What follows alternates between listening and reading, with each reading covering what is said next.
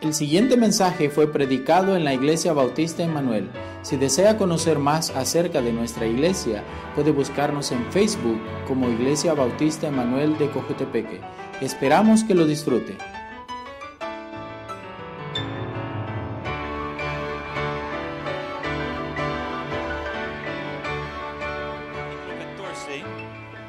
y vamos a comenzar leyendo versículo 22. Entonces, Mateo 14, versículo 22, estamos en el estudio de no temáis. Diferentes veces en la Biblia que aparece no temáis. Y esa vez la persona diciendo no temáis es Jesús. Y, vamos a ver eh, una gran historia y una verdad que viene con eso. Porque nosotros por ser pues humanos tenemos miedo. Y, cuando vienen uh, tormentas, como vamos a ver en esa historia, y vienen uh, dificultades y, cosas de incertidumbre, una de las reacciones naturales es miedo, temor. Y varias veces encontramos en la Biblia ese recordatorio de no tener temor. Y cuando encontramos eso de, de Jesús en esa historia, Él va a dar la declaración, no temáis, él le da el porqué. Y voy a mencionarlo después, vamos a verlo en camino, pero eh, Él menciona, dice, no temáis, yo soy yo soy. Y hay mucho que podemos ver de eso. Pero vamos a ver el pasaje, comenzando en versículo 22. Mateo 14, versículo 22. Enseguida Jesús hizo a sus discípulos entrar en la barca y ir delante de él a la otra ribera. Entre tanto que despedía a la multitud. Despedida la multitud, subió al monte a, a orar aparte. Y cuando llegó la noche, estaba ahí solo. Y ya la barca estaba en medio del mar, azotado por las olas, porque el viento era contrario. Mas a la cuarta vigilia de la noche, Jesús vino a ellos andando sobre el mar. Y los discípulos viéndole andar sobre el mar se turbaron diciendo, un fantasma, y dieron voces de miedo. Pero enseguida Jesús les habló diciendo, tened ánimo, yo soy, no temáis. E, entonces en esa historia hay mucho, mucho de, de, ver. Esa es una de las historias de la Biblia que le da fácilmente para entrar y estudiar necesitamos entender qué estaba pasando antes. Comienza el versículo 22 diciendo enseguida, que significa que había algo antes de eso. ¿Qué estaban haciendo antes? Estaban dando comida a miles de personas de muy poquito. Entonces, él multiplicó la, comida y dio ah, los panes a los cinco mil eh, hombres, más a, pues, a las mujeres y los niños. Y encontramos pues un, un día cansado del ministerio y un día complicado ahí cuesta de tratar con tantas personas. Nosotros hicimos un desayuno simple por solo los que estamos acá y este era trabajo. Imagínense tratando de subir a 5 mil, bueno, y ya más con los demás, unos 20 mil personas es un día grande. Y, las multitudes allí, y Jesús dice a sus discípulos, mire, vaya adelantando un poco, yo le voy a cansar allá al otro lado, eh, yo voy a despedir multitud y yo quiero pasar tiempo con Dios. Él estaba cansado y necesitaba pasar ah, tiempo con su Padre. Curioso que Jesús también tenía ese deseo de pasar con su Padre Celestial en oración. Es algo que ah, es parte de nuestro alimento espiritual. Entonces encontramos pues y los discípulos se van, y Jesús queda solo. Y ya estando en el mar, cuando hablamos del mar de Galilea, ese realmente es ah, lo que generalmente se refiere como un lago. Ah, y ese lago es el lago de agua ah, dulce, eh, no es agua salada, eh, no es muy grande, pero ese es el lago de agua dulce más ah, bajo de altura en todo el mundo. Entonces es ah, como 200 metros bajo nivel del mar. El único ah, cuerpo de agua más bajo de eso es el mar muerto, ahí al sur de ese el, mar de Galilea. Entonces, la mayor gente iba a llamarle un, un lago pero tiene los efectos como un mar en cuanto a las olas y las tormentas. Es curioso, entonces depende con quién habla, ah, si se llama un lago, se llama un mar. En la Biblia, de hecho, se encuentra ambos. En el Antiguo Testamento se llama un lago, en el Nuevo Testamento se llama un mar, ah, pero es un, un, mar, mar de Galilea, y eh, encuentra ese lugar, es un lugar conocido. Muchos de los discípulos venían de esa zona era una zona conocida, en donde podría cruzar en barca o podría dar la vuelta también. Y hay ciudades alrededor de- de- del mar o el lago grande. Pero encontramos en sus notas, en su boletín, tiene ah, un bosquejo que tiene espacios ahí. Entonces, si quiere seguir con, con eso, lleva unos espacios. Número uno, los discípulos tenían miedo a ver a Jesús caminando encima del agua. Los discípulos tenían miedo a ver a Jesús caminando encima del agua. Eso es algo diferente. No es muy común que gente hace eso. Ah, pero vamos a ponernos en la posición de ellos. Están ahí eh, después de un día largo de ministerio, ellos se van. Y están ahí por un buen tiempo. Eh, dice en- en la Biblia ahí que está en la cuarta vigilia. Esa es la cuarta vigilia, es entre 3 y 6 a.m. Entonces la primera vigilia comienza a las 12, medianoche, 12 a 3, y la primera vigilia de 3 a 6, la segunda vigilia ah, de, no, ¿cómo le dice? Eh, de 12 a 3, 3 a 6, no, no, comienza a 6, perdón, 6 de la tarde, eh, de 6 a 9, 9 a 12, eh, la tercera vigilia sería de 12 a 3 y la cuarta vigilia, la última vi- vigilia de la noche, sería de 3 a 6 de la madrugada. Entonces la cuarta vigilia es la madrugada entre 3 y 6 a.m. Entonces eh, eh, están allí, ah, probablemente no tenía luces LED en su barca, ah, mientras que están en una tormenta, está algo oscuro. Eh, no es muy grande eh, este es- espacio de agua, pero realmente no están avanzando mucho. Eh, dice aquí en Mateo que están en medio del mar.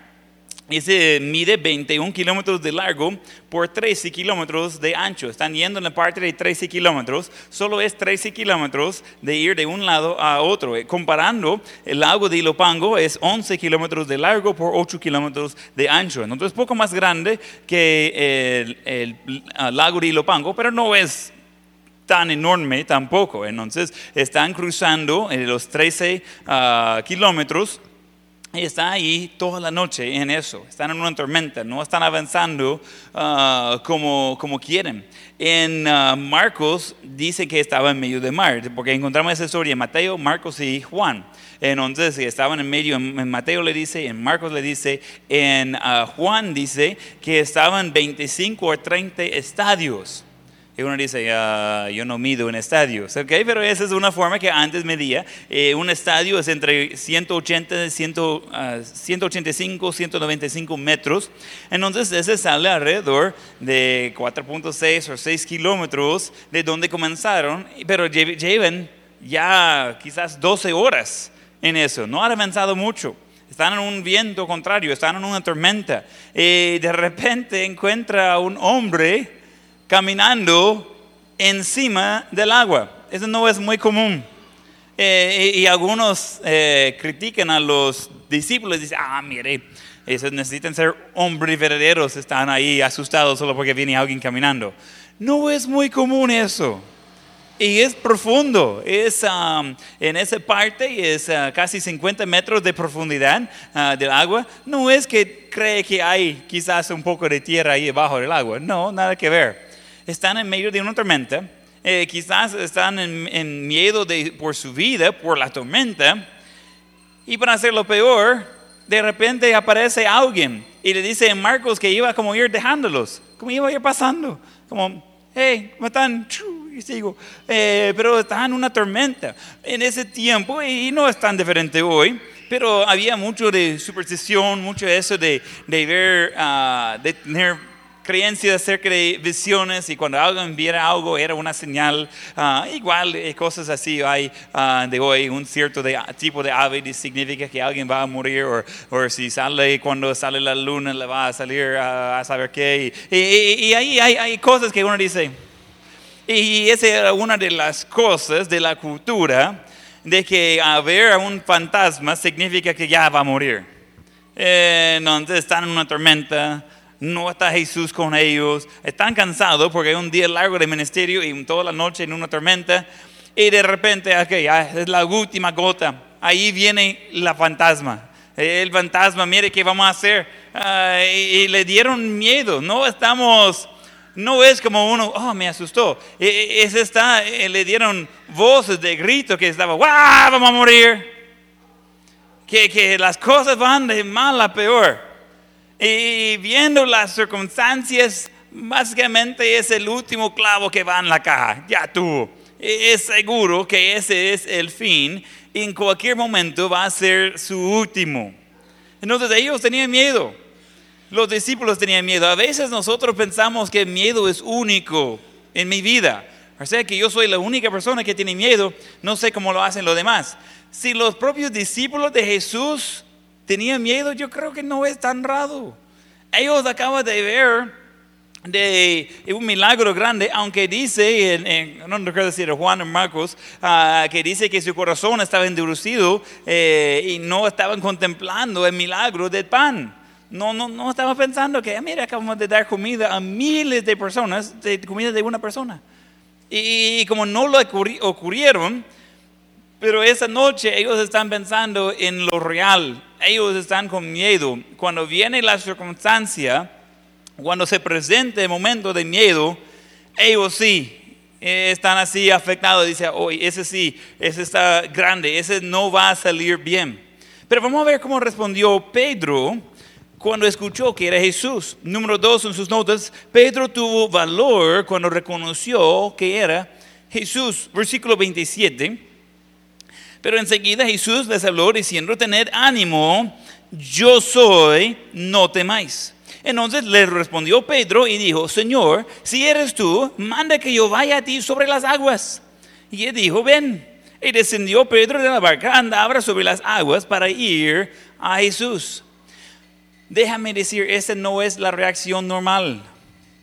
Cuando alguien ve un fantasma caminando encima del agua, y el fantasma habla y dice, tranquilo, yo soy, y reconocieron su voz. Y dice, ¿de verdad? Hey, ¿puedo ir también? Recuerde, están en una tormenta. 50 metros por abajo, si pueden nadar o no, eso es bastante. Después del primer metro realmente no importa, ok, es por abajo. Y, dice, mire, yo, yo quiero ir también. Y dice Jesús, venga pues, ¿para qué estás parando? No, no, no tiene por qué estar ahí peleando en la barca, en la tormenta, venga aquí donde está más fresco. Ya está bañado de todo modo. Entonces, y él sale. Él sale de la barca. Imagínese, está en medio de una tormenta, acaba de hacer asustado, y probablemente anda ya asustado por cuestión de la tormenta y por andar desvelado y todas esas cosas, y de repente y dice, mire, mire, ¿puedo ir? Y dice Jesús, sí, no sé por qué ustedes usan una barca, es mucho más eficiente. Mire, ustedes salieron hace 12 horas y ya la alcancé. No era nada. Y recuerde, él tuvo tiempo de despedir a toda la gente, tuvo tiempo para subir al monte, orar, bajar del monte y todavía de cruzar. Es bien tranquilo. Se ve a Jesús como esa es vida normal. Él solo iba caminando ese, ese pedazo de los 5 kilómetros. Ah, no es nada. Ellos tienen toda la noche trabajando en eso y no han llegado a ningún lado. Están en medio.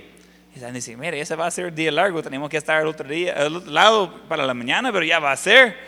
Y, Jesús dice, hey, ¿cómo están? Yo soy, no se preocupe. Ellos, y, supongo que alguno está, ok, es Jesús, pero ¿qué pasa? ¿Cómo es que Él está caminando encima del agua? No es que ese explicó todo.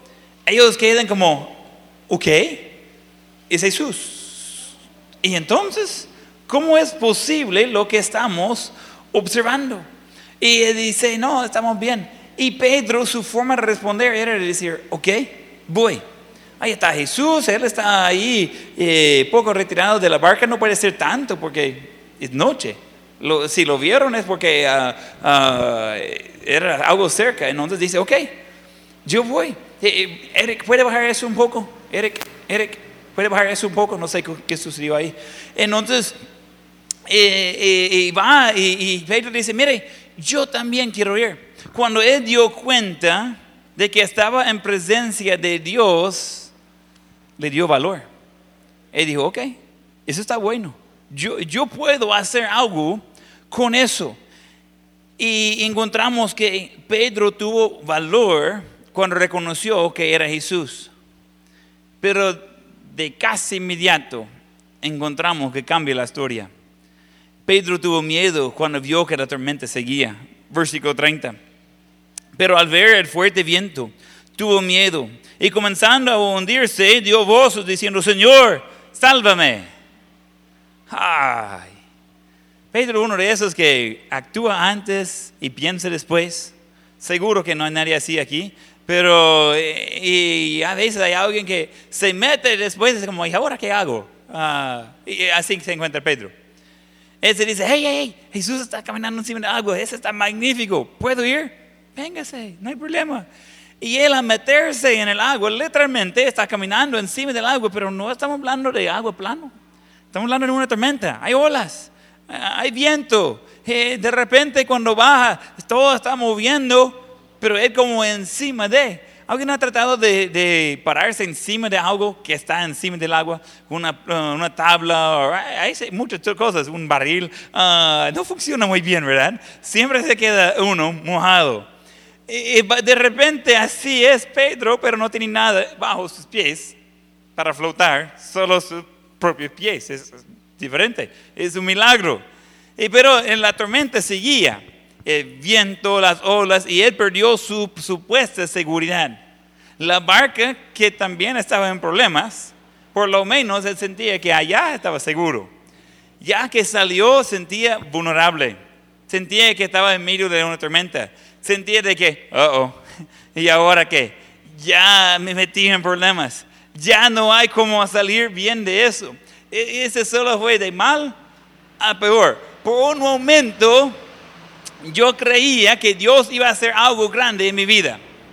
Por un momento yo animé a ver toda esa circunstancia y aprovechando de ver eh, la grandeza de Dios.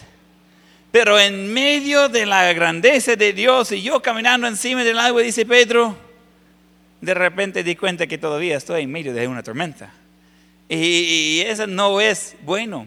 Yo estoy en una situación que no tiene un buen fin. Y es más, donde ya iba a morir quizás más adelante con todos mis compañeros, ahora voy a morir solo, estando yo caminando en el mar de 50 metros de profundidad abajo de mis pies y nada de seguridad.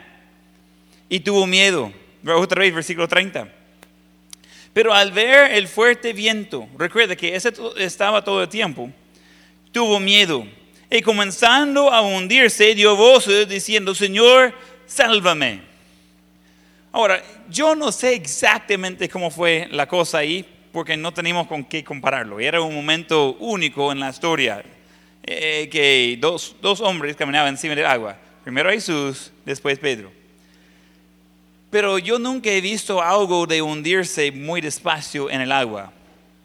No creo que es como esta reina que está muy mojado, que uno comienza, blup, blup, blup, tiene una hora de pensar en cómo va a morir. No creo que fue así.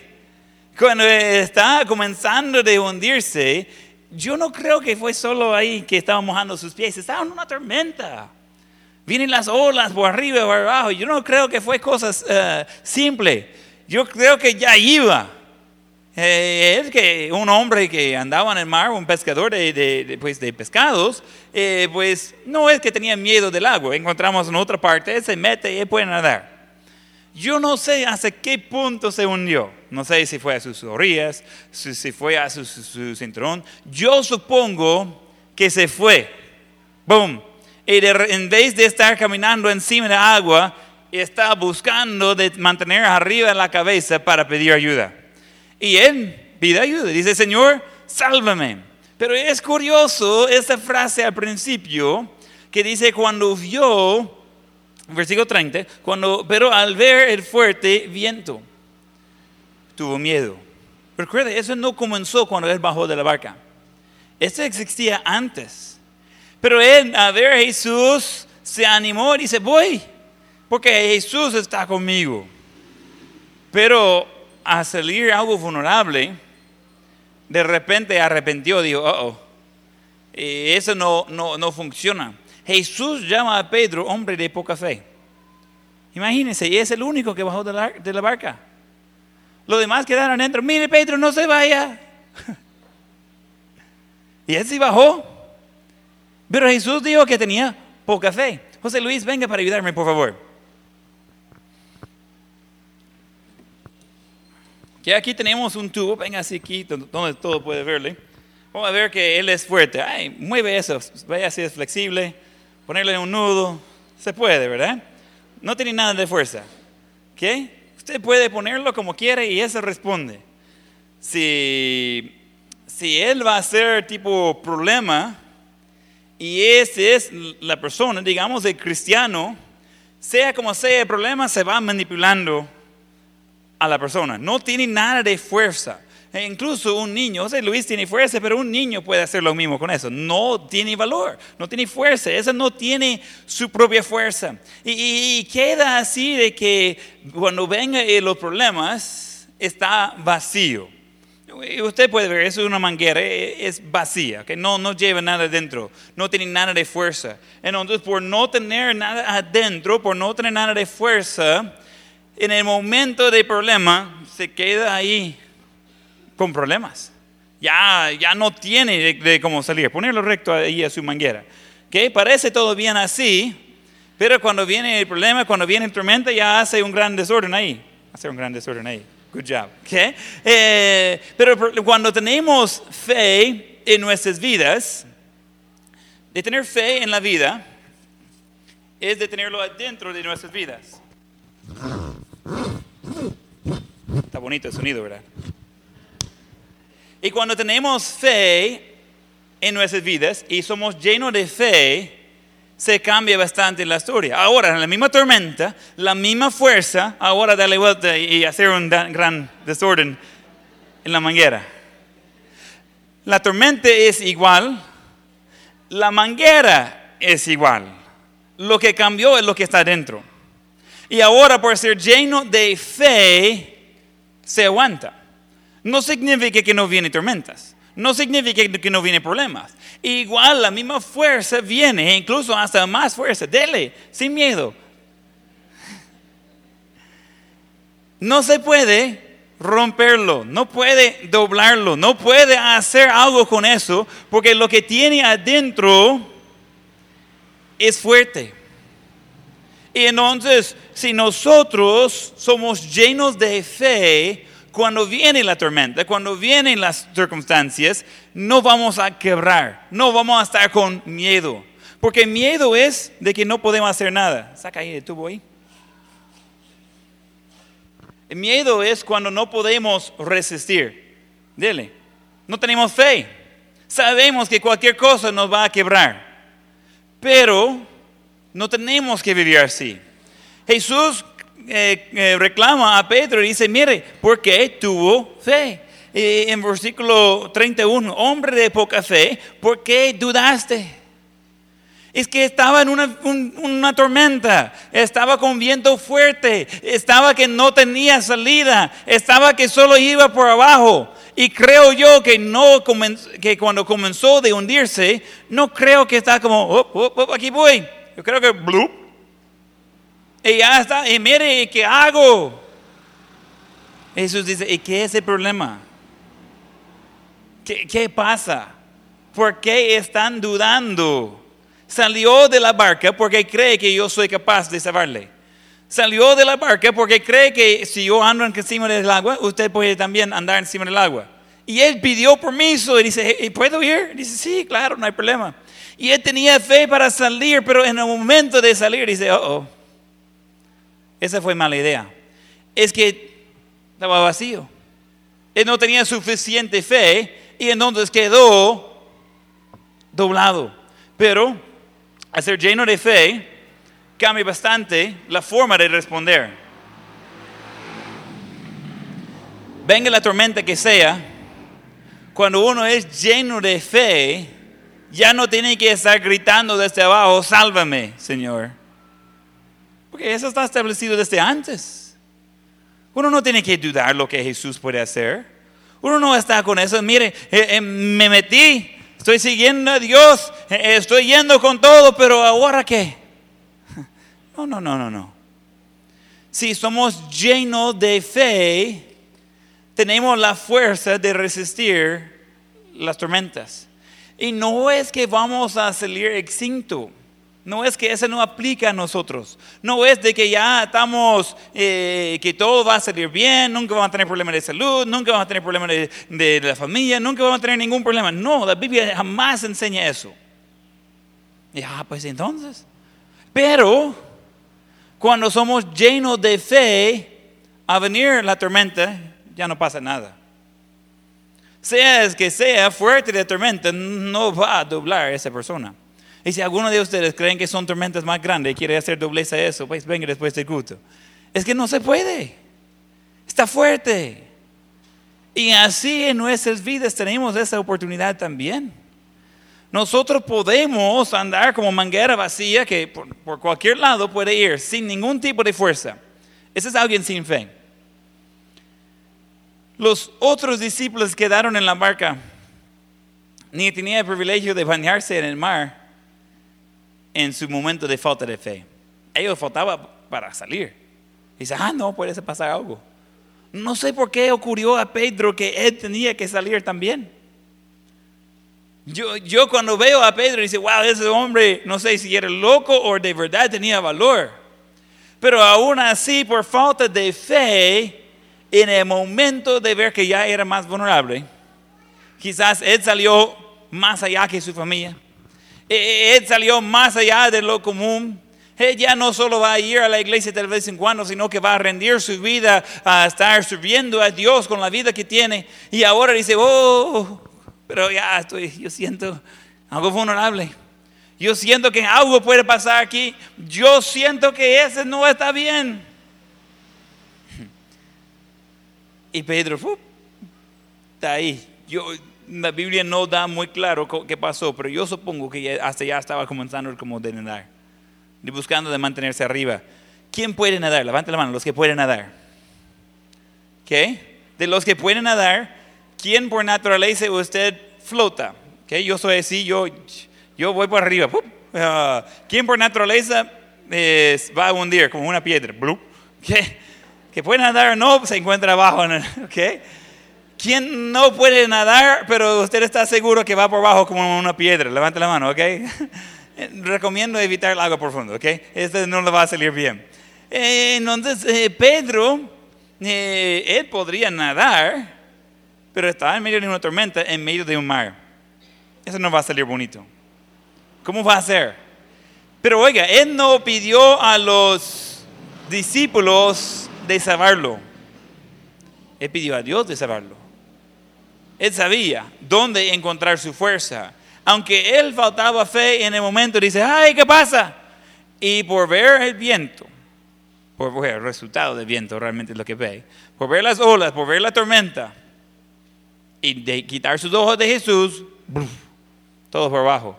Y hacemos lo mismo, a diario. Nosotros necesitamos mantener los ojos puestos en Jesús. Porque no es que él dejó de estar en control por un momento.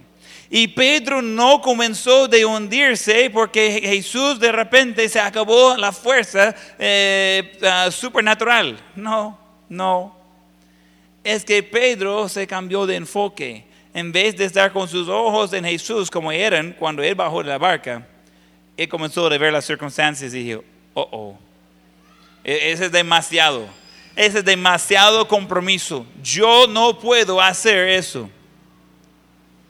Pero Jesús no cambió en todo eso. Y él puso el reclamo con Pedro. ¿Por qué tuvo miedo? ¿Por qué dudaste? Y nosotros estamos pensando, pero yo le doy un buen, uh, buen nota a Pedro por intentar. Es el único hombre en toda la historia de humanidad que ha, intentado de caminar encima del agua, aparte de Jesús, que como es Dios y hizo el agua, ya sabía que iba a salir bien. No había mucho, no, no requería mucho valor, pues Él tiene control de todo. Pedro no. Y de todos los hombres que ha existido en todo el mundo, solo Pedro ha caminado con éxito encima del agua, aparte de Jesús. Intenté eso varias veces y jamás he tenido éxito. Siempre mojé, pero por completo nosotros eh, creciendo teníamos un, lago donde íbamos a nadar y teníamos la, que se llama la muelle ahí que, que de madera que, que sale un, un, buen pedazo. De ahí por abajo era como, no sé, cinco metros quizás por abajo, nunca llegamos hasta, hasta ahí. Eh, estaba frío el agua, entonces, ah, pero después, como digo, después de los primeros dos metros no importa qué tan hondo es, entonces ya no puede respirar uno. Pero íbamos a ir corriendo y tratar de, de correr encima del agua. No funciona. Por abajo, por abajo, cada vez. Está bonito eso. Pero no funciona. Pedro sí tuvo el éxito. Pero, aún así, después cambió de ánimo y dijo, oh, Dios ya no puede. Tan grave mi circunstancia que ya pasé el límite de lo que Dios es capaz de, de ayudar. Eh, Él no puede salvarme de eso ahora. Hoy sí, ese es el fin. Ya va a sobrevivir mis compañeros ahí todos contentos en la barca y yo voy a morir aquí. Y Jesús va a saber qué va a hacer. Todo eso tenía que estar pasando por la mente. Porque él no estaba lleno de fe. Cuando uno está lleno de fe, ya no se afecta tanto las cosas. Gracias. Incluso puede tener eso como recuerdo. No vaya pegando a sus compañeros con eso. Entonces es algo que cuando nosotros estamos así, llenos de fe, ya no se va a molestar tanto en las circunstancias de la vida. Nosotros a veces decimos, mire, es que cualquier cosa yo siento que me vota por aquí, me vota por allá. El problema es falta de fe. Falta de fe siempre va a resultar en miedo. Punto. No hay de otro. Mucho miedo, muy poca fe. Ah, mucha fe, muy poco miedo. Así funciona. Entonces uno dice, ah, es que entonces yo no tengo nada de fe, es que soy, soy tan miedoso, pero de todo. Eh, ok, ya que identificó el problema, hay que trabajar en eso. Porque Jesús reclamó y dice, "¿Y ¿por qué dudaste? Hombre de poco fe. El que, el que bajó de la barca. Pero él recibió esa lección de primera mano, los otros discípulos solo observando. Y, y igual, en la noche, en la tormenta, yo no sé qué tanto vieron. La Biblia no habla mucho de ellos. Habla de Pedro.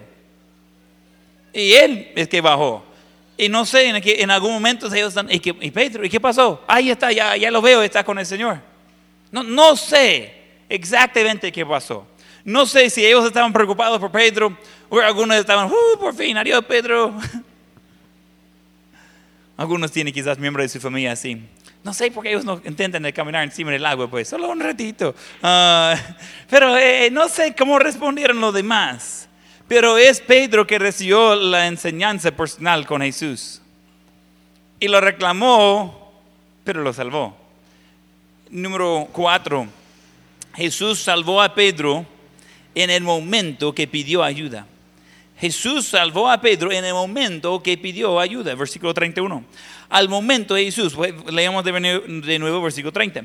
Pero a ver el fuerte viento tuvo miedo, hablando de Pedro, y comenzando a hundirse, dio voces diciendo, Señor, sálvame. Al momento Jesús extendió la mano, a- a- asió de él y le dijo, hombre de poca fe, ¿por qué dudaste? Y encontramos eso, que en el momento que él pedía ayuda, y recibía ayuda. Yo en mi mente imagino que Jesús todavía estaba un poco retirado. Yo no creo que andaba a la par. Yo no sé de las dista- distancias ahí, no sé exactamente cómo fue el asunto, no sé qué tan cerca estaba la barca cuando sucedió eso, no sé cuántos pasos había tomado. La Biblia no da esos detalles. Pero yo en mi mente, en mi mente veo una distancia entre Pedro y Jesús. Y cuando él grita, Señor, sálvame, yo creo que no está hablando de alguien a la par. Yo creo que está hablando de, de alguien de distancia. Quizás la mitad del de, del auditorio. Y cuando él va por abajo y dice, ah, oh, ¿y ahora qué? Necesito ayuda, sálvame. Y en el momento ahí está la mano del Señor que le agarra y que le sube. ¿Qué pasó ahí? Ellos regresaron a la barca, pero no dice mayor detalles. No dice si regresó caminando, si, si allí de un solo como subieron. No, no dice si, si iba como volando para llegar otra vez ahí. Igual de subir a una barca en medio de una tormenta cuando anda en el agua no es tan fácil como uno cree. ¿Quién ha intentado de subir algún tipo de, de barca o, cualquier tipo de, así, ah, de, de cosa del agua cuando ya estaba fuera de, eh, de la playa ahí? Ya solo tenía agua alrededor y trata de subir de nuevo. ¿Quién ha intentado eso? Funciona bien, ¿verdad? Intentamos eso con unos kayak en el lago de ah, Pastapeque. No funciona bien. Ah, andamos con un, ah, unos kayak y también con unos, un moto acuática. Entonces, que, que había prestado. Entonces andamos con eso y no funciona. Entonces dimos vuelta como 100 veces a ese volado tratando de subir de nuevo ah, con dos personas. Y con uno sí está bien. Ya que sube el otro, ¡uh! y otra vez. Y no funciona. Ah, ahí con hermano Walter estamos ah, jalando la, la- el kayak lleno de agua.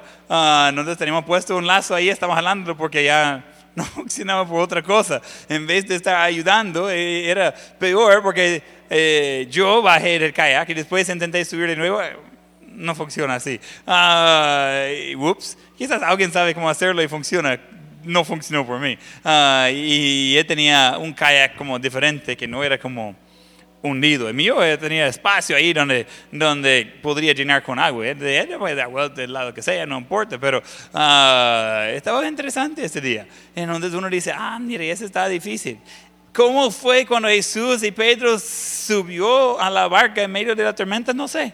No sé si estaba ahí encima de una ola y, y de repente viene la ola y, y- y como uf, dejarlos caer adentro de, de la barca. No sé. No sé cómo fue la cosa. Lo que estoy seguro es que Jesús ayudó a Pedro en el momento. En el momento que pidió ayuda, ¡boom! Ahí estaba la mano. Y yo no creo que Pedro estaba abajo del agua cuando Jesús estaba regañándole por su poca de fe. No, yo, yo- creo que ya estaban allí que podrían conversar. Después Dios calmó ah, la tormenta, dice en Marcos y seguido, ya estaban al otro lado. Ahí pasaron toda la noche en eso, ¡pum! Calmó la tormenta y, y llegaron a su destino de un solo. Está rico eso. Estaba en medio del mar y de repente ya está al otro lado del mar. Y uno dice, "Ah, estamos más cerca que pensábamos aquí ah, a la orilla. Yo no, no sentía el día, pues ah, ya rápido llegamos porque sabemos que estábamos lejos antes. Pero la cosa es que en el momento que pidió ayuda, recibió ayuda. Es curioso como nosotros muchas veces quejamos de la tormenta y cómo van las cosas. Tenemos miedo y no recordamos de hablar con Dios. Y dijo, yo soy, no temáis. El hecho que Jesús es Dios es suficiente razón que no tenemos que, de qué preocuparse. Es algo que nosotros, por naturaleza, preocupamos por mucho. Pero igual por naturaleza o no sé de qué, no vamos a Jesús buscando la respuesta. Pedro por lo menos pidió ayuda en el lugar correcto. Y dijo, mire, estoy en problemas, ¿a quién voy? Señor, sálvame. Claro que sí. ¿Qué iba a pasar si pedía a los discípulos de salvarlo? Pues tiene que uno tirarse allá, tiene que llevar un lazo quizás y mucho esfuerzo. No ve nada de eso con Jesús. Él pidió ay- ayuda y boom, en el momento lo tenía. Así de simple. A veces nosotros pensamos que Dios ha olvidado de nosotros. Pero yo creo que es al revés. Muchas veces nosotros olvidamos de Dios, como Pedro, cuando andaba encima del agua, en medio de un milagro y después de un día lleno de milagros, y dice, ups, ahora, ¿qué hago? Yo no sé si puedo confiar en Dios suficiente. Y él olvida de Dios. Y es lo que hacemos nosotros muchas veces. Olvidamos de Dios. Quejamos por las circunstancias. Preocupamos por la tormenta. Y Dios como, aquí estoy. Y al último instante, cuando ya no hayamos otra opción, clamamos a Jehová. Y como dice en, en Jeremías 33, de que Él va a oír. Clama a mí, yo te oiré. Ah, ok. Y, pero esperamos hasta lo último. pero no sé por qué. Dios está disponible antes. Dios no está ah, preocupado. Y nosotros si somos llenos de fe en Él, ya no vamos a sentir tanto el viento y la tormenta. Podemos seguir tranquilos. Cuando nosotros andamos en medio de la tormenta, la cantidad de fe que tenemos en Dios es clave. Es clave, es necesario de recordar y desde luego pedir ayuda de Dios, no esperar que estar ya en emergencia.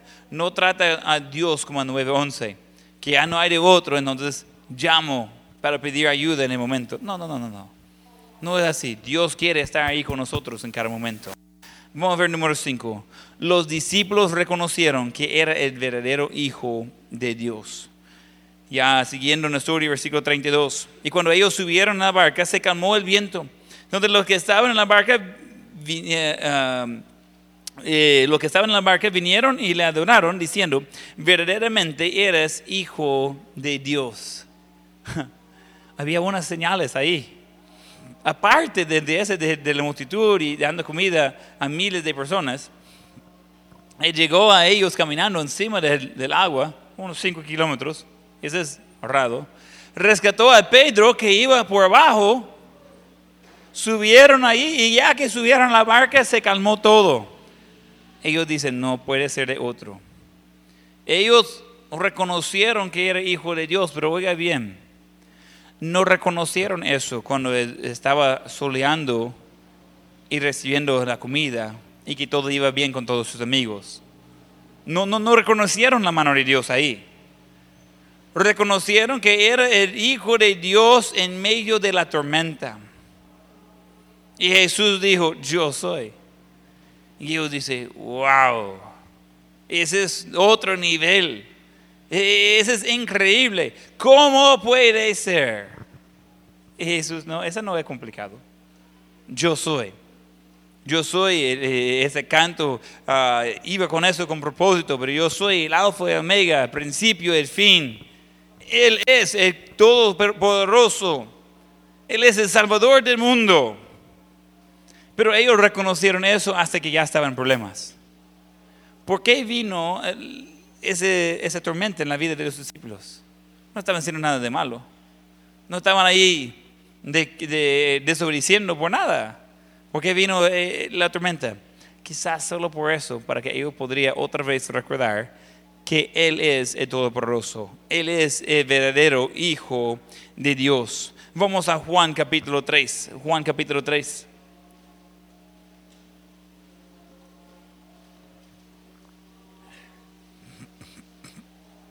Y versículo 17. Juan 3, 17. Porque no envió Dios a su Hijo al mundo para condenar al mundo, sino para que el mundo sea salvo por él. El que en él cree no es condenado, pero el que no cree ya ha sido condenado, porque no ha creído en el nombre del unigénito Hijo de Dios. Y esta es la condenación que la luz vino al mundo y los hombres amaron más las tinieblas que la luz, porque sus obras eran malas. Encontramos aquí en esa historia, pues es en el contexto Jesús hablando con Nicodemo, un líder religioso. Y él habla ese que tiene que nacer de nuevo. Él habla en versículo 16, que, eh, versículo 15 y 16, que ah, Jesús vino al mundo, Dios mandó a Jesús al mundo Ah, para pagar el pecado por todos nuestros, uh, el por todos nuestros pecados. Y por su amor, Él murió por nosotros y tener la vida eterna. Pero versículo 17 va aclarando porque la razón que vino Jesús no fue para condenar al mundo, sino para salvarnos. Algunos tienen el concepto de un Dios enojado con un martillo grande buscando a quien puede pegar, como una cucaracha. Ese no es Dios. Él nos ama. Él hizo ya todo para que quede listo su lugar en el cielo, pero no todos quieren aprovechar de eso. Versículo 18, ahí mismo en, Juan 3, dice, el que en él cree no es condenado, hablando de Jesús.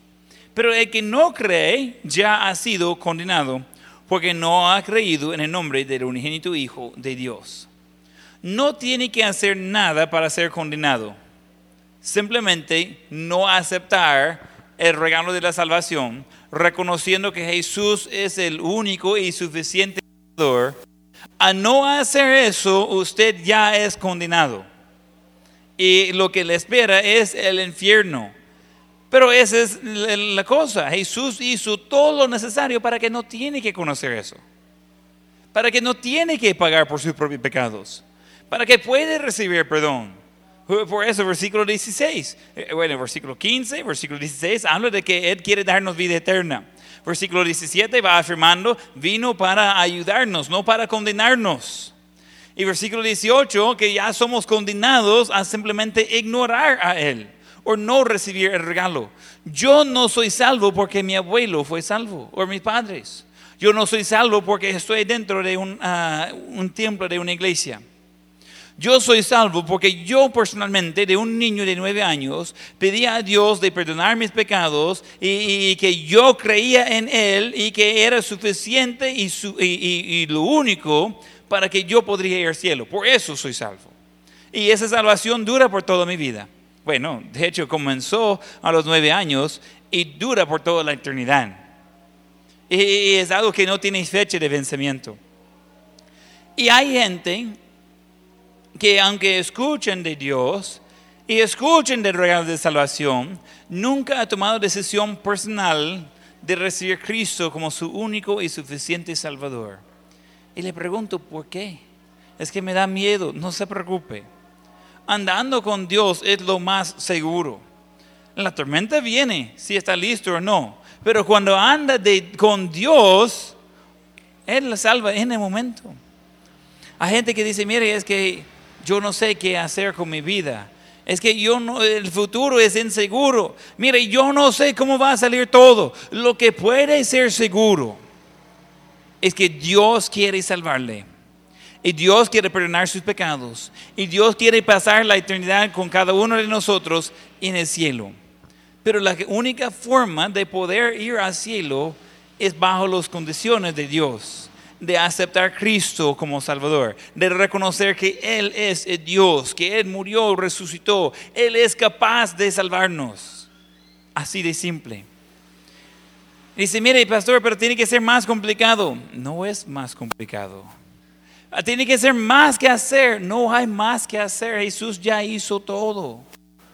Recuerdo cuando Jesús murió en la cruz, había otro malhechor allí. Bueno, había dos más. Uno que estaba regañando a Jesús y burlándose de él. Y, el tercero le dice, hey, cállate, nosotros estamos aquí justamente. Nosotros por lo malo que hemos hecho, estamos aquí y vamos a morir y es justo porque somos malvados.